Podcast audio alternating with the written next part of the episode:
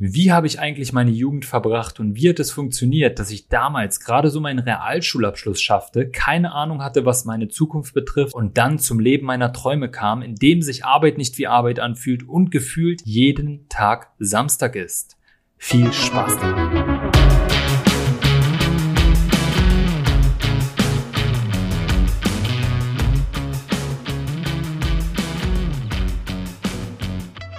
In der letzten Folge haben wir meine Kindheit etwas betrachtet und sind meine Schulzeit durchgegangen, denn ich stand vor dem Realschulabschluss und brauchte ordentlich Unterstützung meiner Klassenkameraden, damit ich dieses Schuljahr überhaupt so absolvierte, wie ich es absolvierte. Und ich schloss damit dann aber 2009 tatsächlich die Realschule ab, aber hatte überhaupt gar keine Ahnung, wie es weitergehen sollte. Deswegen schauen wir uns heute mal an, wie ich diese Zeit gemeistert habe und doch noch irgendwie die Kurve bekam. Mich hat zu der Zeit tatsächlich nichts wirklich interessiert. Doch am Ende ging es darum, einen Job zu finden, der zukünftig mal meine Rechnung bezahlt. Denn darum geht es ja oftmals im Leben, zumindest in meinem früheren. Tatsächlich habe ich dann damals geschaut, wo habe ich einen sicheren Arbeitsplatz, wo zahlt man mir am meisten. Ich stellte mir die Frage, möchte ich an einem Schreibtisch sitzen oder aktiv irgendwas machen, möchte ich Kontakt zu Menschen haben, zu welchen Zeiten würde ich gerne arbeiten. Und ich kam dann drauf, dass ich sehr langweilig im Büro finde. Ich kannte mich sehr gut mit den Themen rund um Computer aus und das Internet, aber ich dachte mir, okay, das habe ich ja in meiner Freizeit, will ich das jetzt auch noch in der Arbeit haben? Nein, natürlich nicht. Und somit war schnell klar, ich brauche irgendwas, wo ich aktiv sein kann. Und ähm, das, das geht halt ganz gut in der Industrie. Also war der Plan klar, ich möchte in der Industrie arbeiten.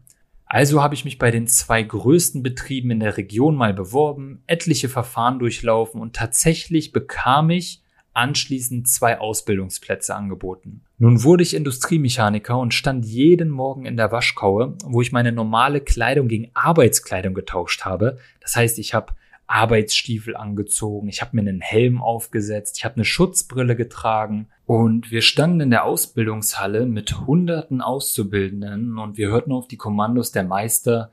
Es war zwar eine hochqualitative und sehr gut strukturierte Ausbildung, das muss man echt mal sagen, aber ich habe mich in der Halle und in meinen Arbeitsklamotten wie ein Sklave gefühlt. Wir sahen alle gleich aus, jeder trug diese übergroßen Klamotten, verdreckt und es war schon, ja, es war einfach eine eigene Welt.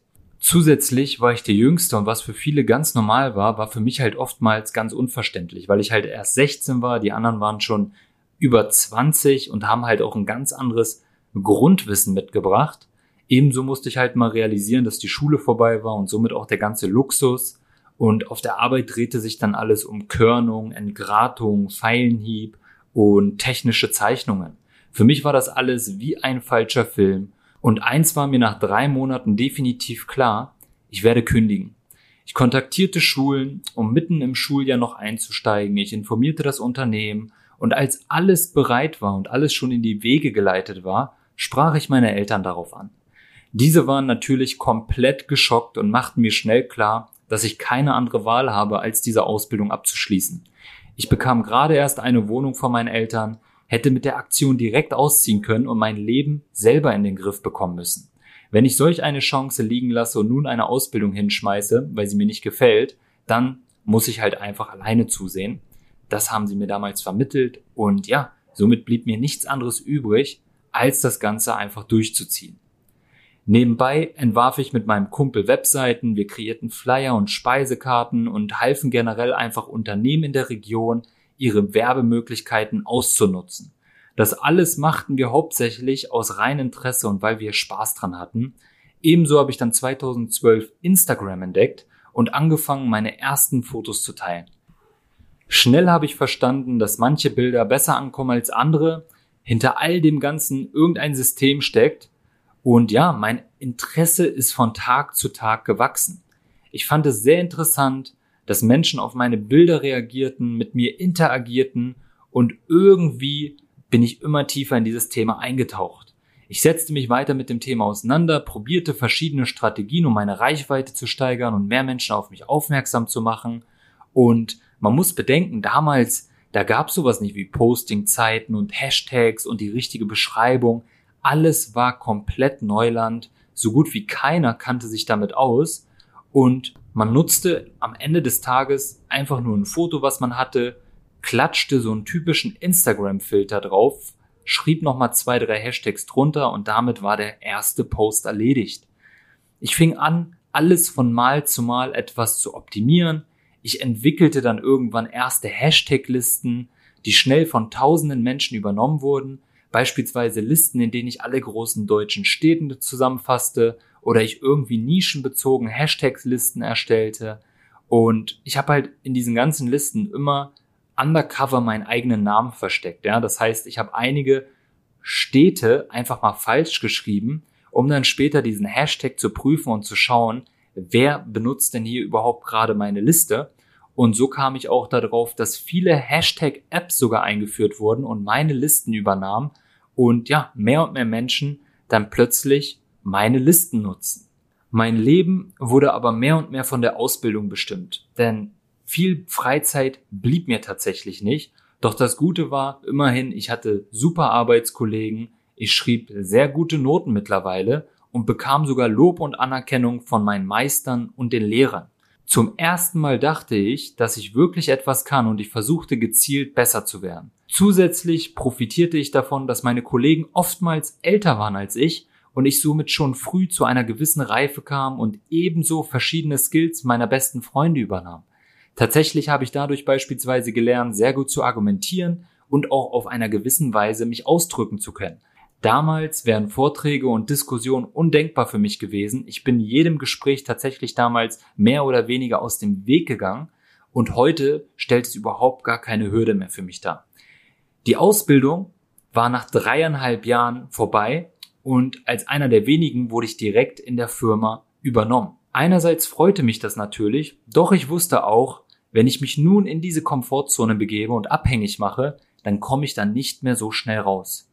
Von nun an arbeitete ich also auf unterschiedlichen Schichten, also mal ganz früh am Morgen oder spät am Nachmittag. Meine Kollegen waren oftmals schon 30, 40 Jahre in dem Betrieb und haben sich damit abgefunden, bis zur Rente dort zu bleiben. Auf dem Frühstückstisch lag jeden Morgen die neueste Bildzeitung und die meisten beschwerten sich nur über die Arbeit oder ihr Leben. Weißt du, was sich mir extrem in den Kopf gebrannt hat? Oftmals wurden wir in Zweier- oder Dreier-Teams eingeteilt und zu unterschiedlichen Aufträgen geschickt. Du kannst gerne mal die Salzgitter AG googeln und dir verschiedene Bilder angucken. Es ist wie eine eigene Stadt und tausende Mitarbeiter sind dort angestellt. Eines Tages saß ich also mit einem meiner Kollegen zusammen in einem kleinen Container. Wir waren voller Dreck, es war richtig kalt und ich habe gerade mein belegtes Brötchen ausgepackt. Er kam gerade mit dem Kaffee rein und sagte, Kevin, endlich Bergfest, lass uns anstoßen. Ich habe ihn gefragt, was Bergfest heißt und er meinte, es ist Mittwoch. Wir sind über dem Berg, nur noch morgen und etwas vom Freitag, dann ist Wochenende. Das Wochenende kam und genauso schnell, wie es kam, war es auch dann schon wieder vorbei. Es war Montag und schon quälte ich mich wieder aus dem Bett, rein in die Waschkaue aus 1940, rein in meine verdreckte Arbeitskleidung von letzter Woche und dann ging es schon wieder los. Ja, ich steckte fest, ich war frustriert, ich war unzufrieden, ich habe tatsächlich jeden Tag in meinem Leben gehasst.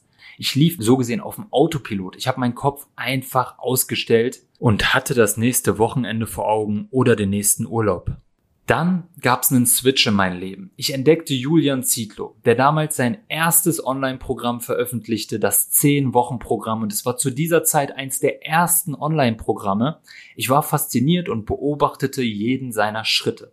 Das Programm kostete 299 Euro, Kunden kamen in eine Facebook-Gruppe und ich fing an zu zählen. 30 Mitglieder, 90 Mitglieder, 200 Mitglieder und so weiter. Nebenbei rechnete ich seine Umsätze durch und konnte nicht glauben, was er gerade verdient. Ich schrieb ihm direkt auf Facebook, lobte ihn für seine Arbeit und fragte nach irgendeinem Tipp, wie ich mehr aus meiner Arbeit machen kann. Ich sah keinen Ausweg und Julian gab mir den Tipp, dass ich doch anfangen soll zu lesen. Lesen dachte ich mir, ich hätte mir nichts Schlimmeres vorstellen können, ganz ehrlich, als zu lesen. Ja, also ich habe zu diesem Zeitpunkt kein einziges Buch gelesen, außer diese, zu denen ich gezwungen wurde in der Schule. Aber nun gut. Er, er riet mir zu diesem Buch von Bodo Schäfer, Gesetze der Gewinner. Ich bestellte es mir direkt und fing es dann auch nach der Ankunft direkt an zu lesen. Es war so, als hätte man mir den Schleier vor meinen Augen genommen. Ja, wie im Film. Ich weiß nicht, ob du jetzt ähm, Blue Shirt Guy geguckt hast, den gibt's übrigens auf Amazon, Amazon Prime. Und ähm, in dem Film entdeckt er eine Sonnenbrille. Ja, er sieht, dass manche Menschen dort in diesem Film halt Sonnenbrillen tragen. Er hat keine. Und als er diese Sonnenbrille aufgesetzt hat, entdeckte er da draußen das tatsächliche Leben. Ja, dass da draußen mehr auf ihn wartet als nur der übliche graue Alltag.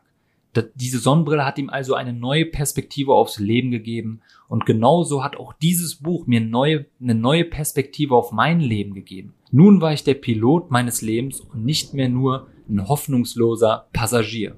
Ich hatte es tatsächlich in der Hand und so lebte ich meine meine Leidenschaften einfach aus. Ja, ich kaufte mir eine Kamera, fing an zu fotografieren, ich kaufte mir T-Shirts, fing an sie zu bemalen, ich kreierte meine eigenen T-Shirts und habe tatsächlich Models organisiert, die meine Kleidung trugen und die ich anschließend selber fotografierte. Ich konnte gar nicht aufhören, mich selber weiterzuentwickeln. Ich konnte nicht aufhören, diese Art Bücher zu lesen. Ich konnte nicht aufhören zu recherchieren. Ich konnte nicht, ich konnte nicht aufhören, mehr mich mit diesen Themen auseinanderzusetzen. Mein ganzer Lohn floss plötzlich in die Entwicklung. Ich kaufte mir Stoffe, ich belegte Nähkurse, ich kaufte mir Nähmaschinen, ich recherchierte nach Lieferanten, designte mit Photoshop neue Designs und mehr und mehr wurde aus einem, aus einem Herumprobieren und einem Kreieren eigener T-Shirts für mich selber sowas wie ein Modelabel. Gleichzeitig arbeitete mein Kumpel als Tourmanager für verschiedene Künstler wie 50 Cent, Red Café, K1 und noch weiteren, ja. Diese wurden von ihnen durch Deutschland begleitet, sobald sie auf Tour waren. Und am Wochenende nahm er mich mit. Wir feierten die größten Partys, jedes Wochenende waren wir unterwegs, jedes Wochenende war für uns komplett umsonst und nebenbei verpflegten wir dann die Künstler auf Tour und fuhren sie durchs Land. Mein Kumpel stieg dann etwas ins Modegeschäft mit mir ein und wir versorgten die Künstler mit Kleidung, diese machten für uns Werbung und ich gewann damit meine ersten Kunden fürs Modelabel. Es war unglaublich. Ich fuhr nach Hamburg beispielsweise und sah einfach Menschen in der Stadt, die meine Kleidung trugen. Stetig verschickte ich Kleidung in ganz Deutschland und das Feuer in mir war geweckt. Ich wollte mehr, ich wollte raus und ich wollte irgendwie die Welt entdecken. Doch das Modelabel brachte mir leider so gut wie überhaupt gar kein Geld ein. Auf der Arbeit wurde ich dann plötzlich in eine neue Abteilung versetzt, weil mir das mit dem alten Team nicht mehr so passte und die Arbeit war einfach katastrophal. Und plötzlich bekam ich auch noch einen richtig entspannten Job. Ich wurde nicht mehr dreckig, das Team war ein Traum, die Arbeitskollegen waren also richtig, richtig nett, die Arbeit hat sogar etwas Spaß gemacht und ich stellte mir nun die Frage, warum machen die es mir hier gerade so schwer zu gehen? Es fiel mir verdammt schwer, irgendeine Entscheidung zu treffen, aber mein Entschluss war getroffen. Ich wollte mein Modelabel ausbauen, ich wollte mehr in dem Bereich Wirtschaft lernen und ich wollte irgendwann mal mit einem der größten Unternehmer Deutschlands aus der Modebranche zusammenarbeiten. Und mit diesem Wunsch verabschiede ich mich tatsächlich jetzt mal aus dieser Folge, denn es soll ja natürlich noch spannend werden und ähm, ich möchte die Folge auch gar nicht zu lang gestalten. Und deswegen geht's in der nächsten Folge mit meinem Werdegang weiter. Und dann schauen wir uns mal an, wie ich aus dieser komfortablen, aus diesem komfortablen Job plötzlich rausgekommen bin und wie es auch mit meinem eigenen Modelabel weitergeht. Wenn dir aber bis dahin diese Folge und auch der Podcast gefallen hat, dann hinterlass mir gerne eine 5-Sterne-Bewertung auf Apple Podcast oder Spotify oder beides auch und schreib mir sehr gerne für Anregungen auf Instagram kevingroß.official. Danke, dass du heute wieder dabei warst und ich freue mich auf das nächste Mal. Bis dann, dein Kevin.